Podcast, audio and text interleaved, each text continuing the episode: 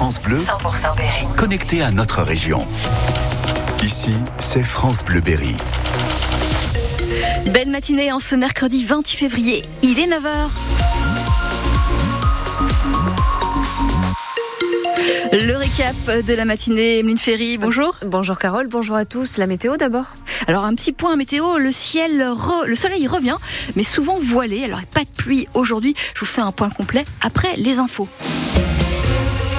Suspense avant un vote crucial au Sénat. Les parlementaires doivent se prononcer cet après-midi sur l'inscription de l'IVG dans la Constitution. C'est finalement la, formu- la formulation liberté garantie qui a été choisie pour sanctuariser ce droit à l'avortement.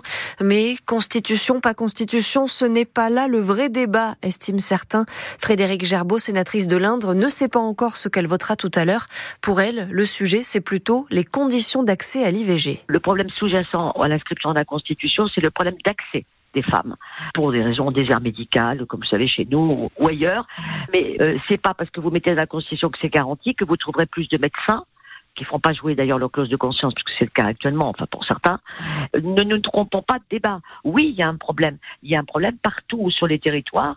Il n'y a pas assez de médecins. On parlait de ça avec euh, une jeune femme. Elle me disait, moi j'ai vécu ça, euh, ça a été compliqué euh, parce qu'il y a un médecin qui a refusé, qui a joué sa clause de conscience. hein. Si on doit aujourd'hui mettre plus de moyens pour que les femmes puissent avoir recours à l'IVG dans des délais plus rapides, ou en tout cas conformément à la loi, et qu'elles ne soient, soient pas heurtées, elles se heurtent pas à des refus, ça c'est un, deuxi- c'est un autre sujet. Mais c'est pas par la Constitution qu'on va régler le manque de médecins pour pratiquer des IVG. Lors du passage à l'Assemblée, les députés ont voté pour. Si les sénateurs valident le texte aujourd'hui à la virgule près, il sera ensuite soumis au Congrès de Versailles. Là, il faudra un vote à la majorité des trois cinquièmes des parlementaires. Dans le Cher, un corps découvert au bord d'un canal. Dans le village de Cuffy, pas de piste privilégiée pour l'instant, mais une autopsie va avoir lieu pour déterminer les circonstances de la mort de cet homme âgé d'une quarantaine d'années. Il était porté disparu depuis la veille. Un jeune automobiliste cumule les délits routiers contrôlés sans permis dans la nuit de mardi à hier, euh, de lundi à hier à Saint-Germain-du-Puy dans le Cher. Il roulait trop vite et il avait du cannabis sur lui. Seul point positif dans ce contrôle, d'après le dépistage aux stupéfiants, il n'avait pas consommé de drogue. Le Bourges Foot 18 va devoir verser un peu plus de 16 000 euros à Laurent Di Bernardo, l'ancien entraîneur remercié il y a un an et demi. Le club lui reprochait des mauvais, des mauvais résultats et une mauvaise gestion du groupe. Le motif n'est pas valable, estiment les prud'hommes qui reconnaissent un licenciement abusif.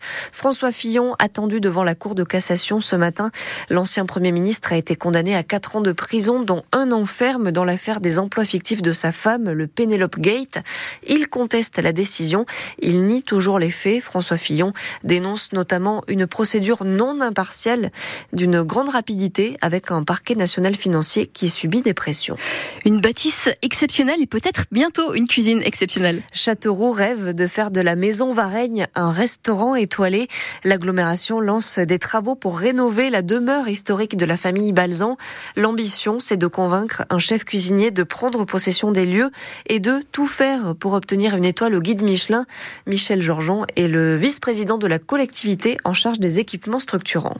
Notre objectif, euh, c'est déjà de la rénover. Quand on voit l'état actuel du bâtiment, ça nécessite une rénovation. Et deux, c'est qu'un restaurateur vienne implanter son activité euh, économique. Il y a de très très bons restaurants à Châteauroux, mais notre objectif, c'est d'avoir un restaurant qui un jour puisse être étoilé. L'agglomération, en tant que maître d'ouvrage, on va euh, refaire tout l'intérieur, les planchers, toutes les évacuations pour implanter la cuisine, les chambres froides et tout. On va livrer, on va dire, clé en main euh, l'équipement. Il reviendra au restaurateur de mettre la peinture qu'il veut, de choisir son matériel de cuisine. Tout sera prêt. Notre objectif idéal, c'est de pouvoir recruter le restaurateur avant que les travaux démarrent pour qu'il puisse apporter sa touche et dire bah moi ça je suis d'accord ou ça je suis pas d'accord, je préfère que ça soit comme ça ou comme ci. Déjà un million d'euros engagés pour les travaux. On vous met des photos du chantier sur francebleu.fr. Les produits Berrichon ont du succès au salon de l'agriculture. Neuf fromages de chèvre de notre région primés ces derniers jours au concours général agricole. Un miel récolté à Aloni dans le Cher gagne la médaille d'argent dans sa catégorie et la charcuterie artisanale de la vallée de l'Indre à Villedieu décroche le bronze pour son saucisson à l'ail non fumé. L'équipe de France féminine de foot a un joli défi à relever ce soir. La finale de la Ligue des Nations. Les Bleus visent un titre international. Ce serait leur premier.